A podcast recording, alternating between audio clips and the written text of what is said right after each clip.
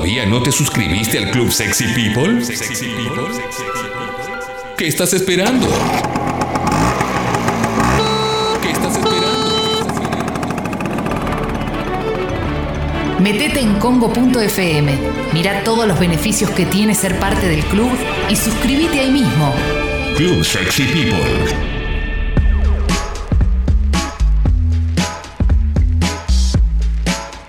12 y 16. Vamos a tener la columna de libros de Nacho Damiano, a quien le voy a dar la bienvenida, a ver si nos escuchamos. Hola Nacho. Hola Clemente, ¿cómo te va? Buen día, ¿me escuchás? Bien, ahí te escucho, ahí te escucho. Si se puede subir un poquito, eh, mejor todavía, pero, pero sí, sí, te escucho. Así que Excelente. ¿eh? ¿eh? quiero contarle a la gente que si no lo conoces, Nacho Damiano hace el podcast Pila de Libros. Tiene también la cuenta de Instagram Pila de Libros. El podcast lo hace con Julieta Venegas y es un podcast dedicado a la literatura. De eso se trata la columna esta, de que te den ganas de leer, que te den ganas de leer y de comparte y, compartir lecturas ¿eh? sin, sin esnovismo, es simplemente inspirando a los demás. Así que Nacho, ¿todo bien? ¿Todo tranquilo? Todo bien, Clemen, por suerte todo bien y como decíamos la semana pasada, eh, esperando esta columna toda la semana porque me gusta mucho hablar con ustedes, lo tomo como una salida de mi casa sin salir, así que nada, muy contento. Bien, bien, bien, perfecto, perfecto. Ustedes lo están escuchando bien a Nacho, ¿verdad? Eh, perdón que me ponga insistente, bueno, excelente. Nacho, ¿hoy de qué vamos a hablar? Hoy vamos a hablar de eh, un género que vos recién decías que nosotros con Julieta en arroba pila de libros siempre tratamos de hacer todo sin esnovismo y digamos sin compartir desde el llano, por decir una manera, la literatura. Y es un género que yo mm, eh, eh, leo como fan y no estudié mucho, ¿viste? Porque yo hay muchas cosas que las estudié por la facultad, por lo que sea, porque me dediqué, por laburo. Este no tanto. Este soy fan y nada más. Así que me parece que justamente va a ser con menos esnovismo, siempre sin esnovismo, y va a ser con menos esnovismo que nunca, que es novela gráfica. También conocido como cómic en algunos casos, ¿no? Hay alguna diferencia, pero bueno. Eh, ustedes, primero, para arrancar, me gustó lo que pasó la semana pasada, que todos habíamos hablado un poquito. ¿Tienen alguna novela gráfica que les guste? ¿Alguna que hayan leído y los marcó? ¿Alguna cosa para, pensar, para, recomendar? Puedo arrancar yo si quieren, ustedes al final, ¿eh? No, yo te digo la, que para mí es, es, la obra maestra y que, hay un consenso general sobre, sobre su calidad. Yo la leí de grande por insistencia de, varios amigos que se especializan en este, en este género y es Watchmen. Watchmen de Alan Moore es, es, una cosa increíble y maravillosa eh, y, mucho... Eh, y realmente vale la pena, eh, realmente vale la pena. Ha tenido versión cinematográfica, tuvo serie ahora, es, actual la serie, pero la novela gráfica Watchmen es una cosa espectacular y también de Alan Moore, ve de Vendetta. Yo no soy especialista en, novela gráfica ni en cómic, por ende he leído lo, básico, eh, algunas de, Batman en su momento y demás, pero esto lo recontra recomiendo porque es puro placer. Watchmen es, maravillosa. esa es mi recomendación de una por parte de una persona que no es especialista, lo aclaro.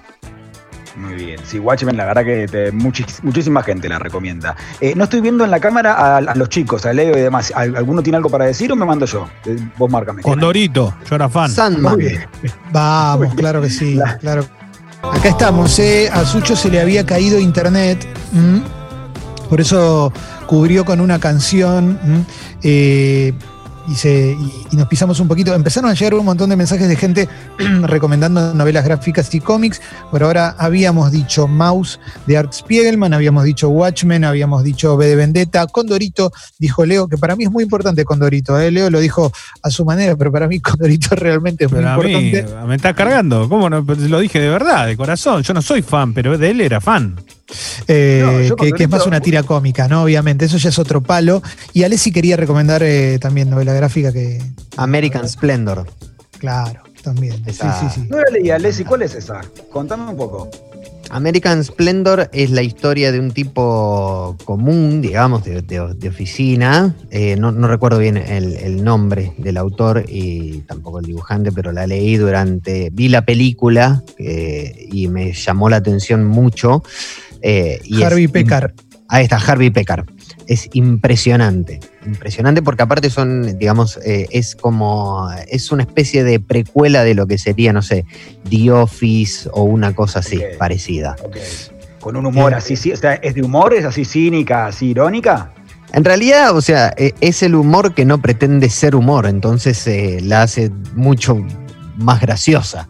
Bien, bien, perfecto. La voy a buscar. Bien, mm, obviamente mucha gente menciona esas cosas que nos formaron en la infancia, como puede haber sido eh, Asterix, puede haber sido Lucky Luke y demás. Ahora, dicho esto, quiero escucharte a vos, Nacho. ¿Qué nos vas a Bueno, recomendar? eh, yo traje tres para recomendar. La primera, que es el, para mí la, la- la- es la que soy súper fan, quiero aclarar que yo soy- también soy muy fan de Condorito. Mi, mi- mi- mi educación sentimental pasa por ahí. Me acuerdo que mi viejo me traía toda la semana el kiosco de revistas de Condorito. Yo la estaba esperando y me acuerdo de Pecotillegüe, me acuerdo de todo. Me- me- muy fan, muy fan de Condorito. Pero bueno, la primera que traigo es Mouse, justamente, que ustedes la mencionaron, que es de Art Spiegelman.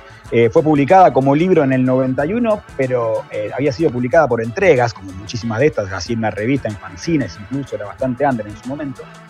Y Maus lo que tiene es que un poco inventa la novela gráfica autobiográfica.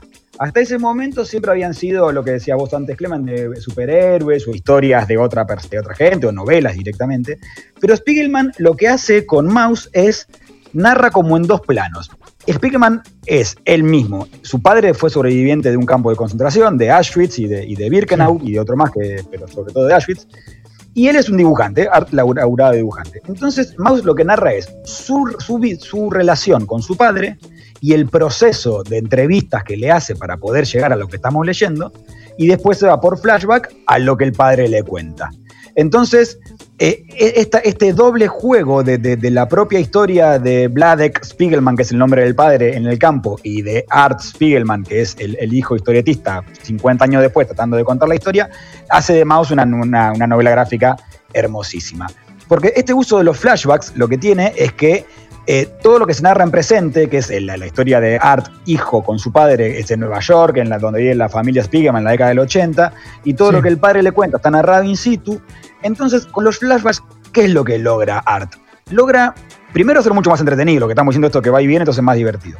Pero segundo, muestra las secuelas que dejaron los campos en los sobrevivientes. No es que sobrevivió y listo. Zafó de que no lo maten y listo. El padre de Art queda terriblemente traumado en un montón de aspectos y eso lo puede mostrar Art cuando narra al padre en la década del 80. O sea, no solamente lo que le pasó en la década del 40, sino lo que pasó en la década del 80. Claro. Esto que mencionabas vos, Clem, me parece importantísimo, un acierto enorme que las personas son representadas con animales, pero para mí el acierto zarpado es que cada etnia o cada nación es un animal distinto. Los judíos son ratones, los nazis son gatos, los yanquis son perros, los polacos son cerdos, creo que los ingleses son pescados, había unos ciervos, no creo si eran holandeses o, o suecos, pero había unos ciervos. ¿Y qué logra con esto para mí?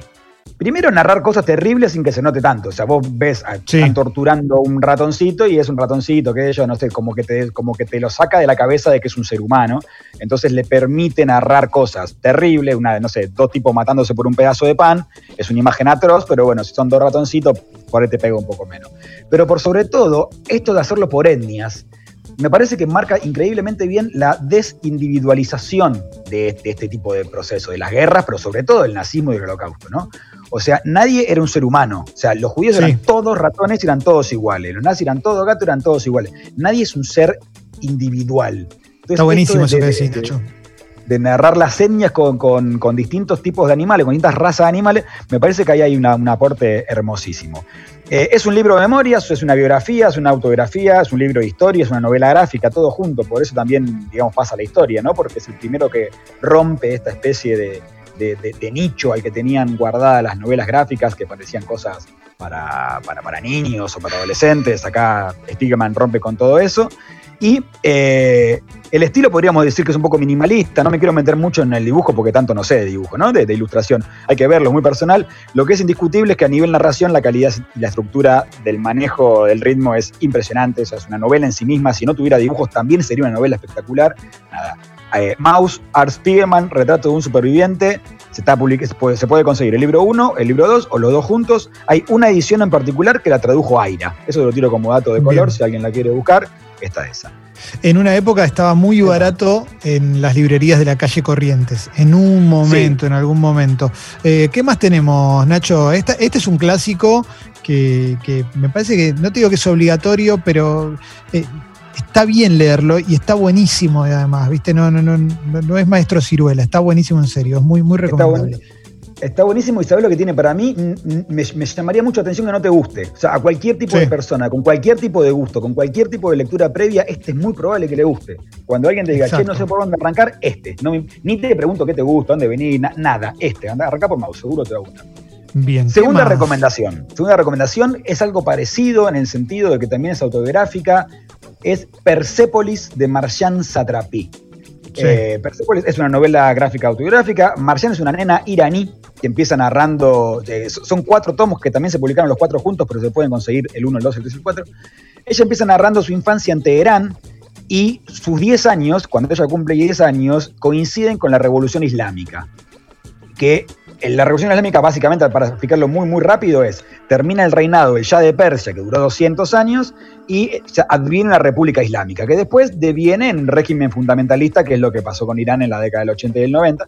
Entonces, justo ahí son los 10 años de, de, de Marjan, de esta, esta Sí. nena que es la que está narrando. El primer tomo es ese. El segundo tomo es la guerra de Irán-Irak, en la, en la década del 80, que ya Marjan tiene unos 12, 13 años, o sea, ya es un poquito más grande. Después se va a estudiar a Viena y su adolescencia como, como eh, oriental en Occidente, de cómo la tratan y cómo Occidente ve Oriente. Vuelve a Irán en el 4, está atada como occidental en Oriente, o sea, al revés que antes, como digamos nunca se termina de acomodar, el desencanto con Irán y definitivamente después se va a vivir a Francia. Esa es la sinopsis de la novela, pero ¿por qué es tan hermosa? Las ilustraciones son muy sencillas, pero muy potentes, y hay una Están gran buenísimas. importancia del texto. Están buenísimas. De hecho, en el Sí. 2007 se hizo una novela, una novela, pero una película, que, una película animada, ¿no? Que la misma Marchand, la misma ilustradora, participó en, el, en, la, en la producción, ganó el premio del jurado en el Festival de Cannes, o sea, esa pueden buscarla si quieren arrancar por la, por, por la, por el, por la, no, por el video, digamos, por la película, pueden arrancar por ahí. Es bastante fiel, porque de hecho, insisto, Marchand participó en la, en la peli. Entonces, estas ilustraciones son muy sencillas, pero son muy poderosas, con una importancia muy grande del texto.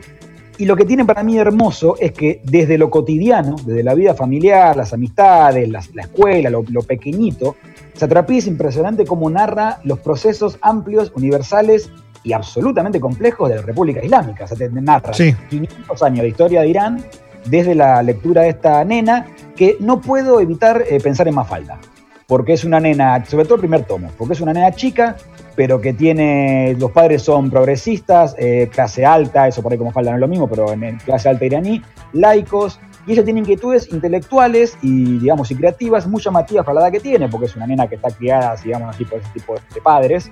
Entonces, nada, me, me hace acordar muchísimo a Mafalda, me, le, le- le- le veo un link muy importante ahí. Eh, luego viene el desencanto, la familia se opone al ya, además, bueno, va, va- va como cayendo en el desencanto de, de la, de la adultez, de, de, digamos, de, crecer. Y ah, bueno, nada, eso, cuenta las idas y vueltas de la historia de Irán de 400 años, es el, nada, es el imperio, es el imperio persa, ¿no? el imperio más importante Sí. del mundo, con- desde la lectura de una nena, nada.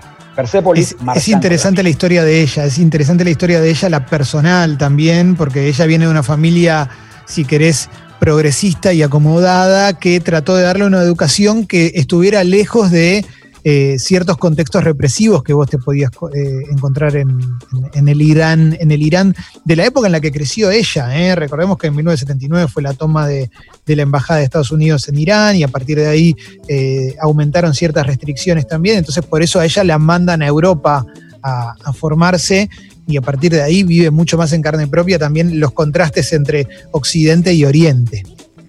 Total, total. Y de hecho es, es tan autobiográfica que esto que decimos que es muy interesante la historia de Marjan como persona, es que casi se ve perfectamente en el libro porque está casi, digamos, es, es una foto, digamos, hay poco de ficción.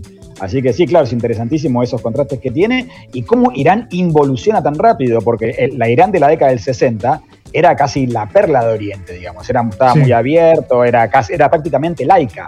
Entonces, para sacar al Shah vienen con esta especie de revolución islámica que termina en este fundamentalismo que, nada, lo que, lo que conocemos que pasa hasta el día de hoy, tiene repercusiones. Bien. Así que bueno, segunda recomendación, Persepolis Marjan Satrapi. Excelente. ¿Y con cuál cerramos, Nacho? Porque por ahora, yo la verdad, hoy Eh, tengo ganas de, tirarme a leer eh, Persepolis. la verdad que me, quedé muy cebado, eh, pero me gustaría que me ceben más con otra, a ver qué, qué, más hay. Mira, yo Persepolis la había leído hace un montón de tiempo, la, releí para esta columna y te juro que casi lo leo entero, casi lo los cuatro tomo un saque. La verdad que entras es, es hermosa, la verdad que es hermosa. Bueno, y vamos a cerrar con uno que tiene una diferencia con lo que acabamos de decir, que tanto eh, Art Spiegelman como Marjan Serapi son los escritores y los ilustradores de los libros que mencionamos, no es una obra de una mm. sola persona. Esta se llama Bella, le viste la cara a Dios, es el subtítulo, pero se llama Bella, y la autora es Gabriela Cabezón Cámara, una escritora argentina muy conocida, autora de La Virgen Cabeza y de las aventuras de China Iron. De hecho, ahora está finalista al Booker Prize, que se va a falta poquito para que el Booker Prize es un premio inglés muy, muy importante, muy prestigioso, que va, ahora creo que falta un mes para que lo den. Y el ilustrador es Iñaki Echeverría, que es un ilustrador argentino, labura en Página 2, en Fierro, hace una, tira que se llama Padre Abrumado, que es mucho más naif, es mucho más, más, del palo de tira, más, más, más linear, si quieren, búsquenlo por ahí, también es muy lindo. Y esto nada que ver, imagínense lo que vamos a ver, porque Bella habla de una víctima de trata. ¿sí? Es la vida en cautiverio de una chica que es víctima de trata, finalmente se redime, el final es relativamente feliz, digamos, por si alguien quiere entrar, para digamos, no salir tan, tan, tan abajo. Eh, hay algo con la iconografía religiosa que a Gabriela siempre le llamó mucho la atención y acá tiene mucho que ver todo el tiempo eso, los dibujos que tienen que ver con, con, las vírgenes, con las iglesias, obviamente la trata y la iglesia, digamos, todas esas cuestiones están muy presentes. Eh, y lo que tienen para mí interesantísimo, que también es diferente a las otras dos, es que está narrado en verso, son como mini poemas, pero poemas en lunfardo, con insultos, algo medio Martín Fierresco, pero con lunfardo, muy, muy, muy actual el lenguaje, ¿no? Muy lumpen. Sí. Pero hay partes que hay mucha presencia de ilustración y no hay texto, por ahí tenés cuatro, cinco, seis páginas enteras en lo que son solo ilustraciones de Iñaki Echeverría y Gabriela no mete ni un, ni un textito, y después tenés una o dos páginas que por ahí son poemitas y apenas algún detalle de Iñaki, y después se vuelve a meter en la narración clásica de lo que es una especie de, novela gráfica. Eh, y ese contraste entre lo sórdido y lo atroz que están contando, con la forma tan artística de hacerlo, da un resultado, da, un libro, de, la verdad, hermoso, hermoso. ¿Cómo se, llama, Nacho? ¿Bella? Se llama Bella con B larga y con Y. De todos modos, en arroba pila de libros, hoy a la tarde yo voy a poner todos los links y todas las fotos para que todos lo tengan al, tanto, pero si alguno lo quiere buscar antes, tiene manija. Bella con B larga y con Y. Y con y. Gabriela Cabezón Cámara es la autora, Iñaki Echeverría es el ilustrador. Eh, y lo último que quiero decir esto es un texto que incomoda bastante y que obliga a pensarse porque son esos textos que marcan. creo que la trata de personas es una de las cuentas pendientes que tenemos como sociedad más grandes de todas. Es de locos como en un momento en el que las comunicaciones son lo que son, la, tecnología es lo que es, siga habiendo casos de trata, siga habiendo, eh, eh, eh, es evidente que es el poder político, el poder policial y demás que están atrás de esto, pero me parece que es una gran cuenta pendiente y que de las que solemos hacernos los boludos más fácilmente, quiero decir, ¿no? Como que miramos al costado y demás. Acá me parece que es un libro que, que te da un cachetazo lindo, digamos, que te despierta pero nada. Eh, una sola cosa más, al que, más acordaba Mouse, un link que creció con Mouse, es que el lenguaje gráfico, ¿te acuerdan que decíamos que eso de los ratones y los perros? Acá el lenguaje gráfico permite decir cosas que de otro modo no se podría. O sea, este libro, de haber sido solamente texto, hubiera sido muy violento y muy innecesario y no hubiera logrado el mensaje que logra, me parece. Con la belleza y la ilustración te permite decir cosas terriblemente chocantes, prácticamente impublicables de otra manera, pero que con esta belleza te pueden llegar. Eh, síganlo a Nacho en pila de libros, eh, arroba pila de libros en Instagram, porque ahí se reproducen, obviamente él reproduce estas recomendaciones, eh, por si no llegaste a notar y demás. Hoy fueron Maus, Persepolis y Bella. Estuvo buenísima, Nacho, la columna. Eh, gracias, loco, un golazo. Qué orgullo. Por favor, este a ustedes. Es un placer hablar con ustedes siempre. Acabo de ver el, corte de pelo de Gávez. Por favor, quiero que subas una foto en las redes sociales. No, porque el tuyo, si subimos el tuyo, la gente te deja de seguir. Mejor dejala así, dale. Eh, abrazo grande, Nacho. Chao, muchas gracias, chicos. Un abrazo.